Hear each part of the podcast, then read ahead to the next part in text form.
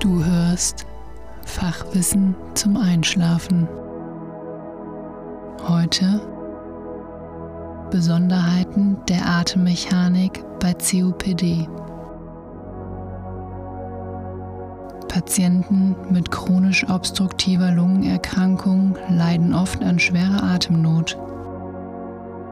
Vielfältige Störungen der Atemmechanik haben eine Minderventilation zur Folge die lebensbedrohlich werden kann. Das Hauptkennzeichen dieser Störung ist eine Limitation des expiratorischen Flusses, die vielfältige Konsequenzen hat. Die Ursache der Flusslimitation liegt im gemeinsamen Auftreten zweier Phänomene. Erstens, entzündliche Veränderungen der Atemwege bewirken eine Konstriktion der Bronchialmuskulatur die Bildung von Schleimhautödem und eine gesteigerte Sekretproduktion.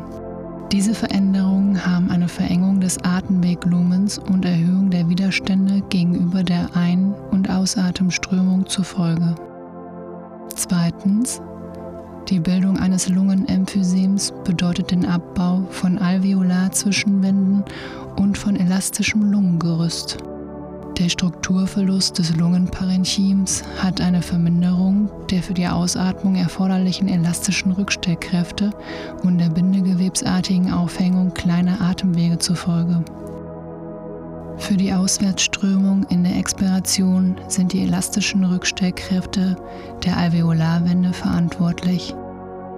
Für sehr tiefe Atemlagen kommen zusätzliche einwärts gerichtete Kräfte durch den vorgespannten Thorax hinzu. Dieser Druck trägt zu den die Ausatmung bestimmende Rückstellkräften bei, liegt aber gleichzeitig auch an den Atemwegen selbst außen an und kann deren Querschnitte verengen. Die Druckdifferenz zwischen dem Inneren des Atemwegs und seiner Umgebung ist die physikalische Größe, die zusammen mit der elastischen Aufhängung im Lungengerüst über den Querschnitt des Atemwegvolumens entscheidet oder im Extremfall bestimmt, ob der Atemweg offen bleibt oder kollabiert. Während in gesunden Lungenbezirken die elastischen Rückstellkräfte von Alveolarwänden hoch sind, ist im Emphysem die austreibende Kraft reduziert und gleichzeitig die elastische Aufhängung der Atemwege im umgebenden Parenchym vermindert. Zusammen mit den obstruktiv bedingt größeren Druckverlusten entlang der Atemwege führt dies zu der für COPD typischen ungünstigen Druckverteilung und kann lokale Kollapsereignisse verursachen. Gleichzeitig führt die Verengung der Atemwege zu erhöhten Druckverlusten während der Ausströmung, womit entlang der Strömung in Richtung der oberen Atemwege der intrabronchiale Druck schneller absinkt als in einer gesunden Lunge. Diese ungünstigen Bedingungen führen für die von chronisch obstruktiver Bronchitis und Emphysem betroffene Lunge dazu, dass an einem bestimmten Punkt entlang des Atemwegs der lokale Druck unter den umgebenden Thoraxdruck sinkt. An diesem Punkt kollabiert der betroffene Bronchialzweig und die lokale Ausatemströmung kommt für den Moment zum Erliegen. Die verminderte elastische Aufhängung der Bronchialwände durch den emphysembedingten Verlust an Elastizität begünstigt dabei die Kollapsneigung.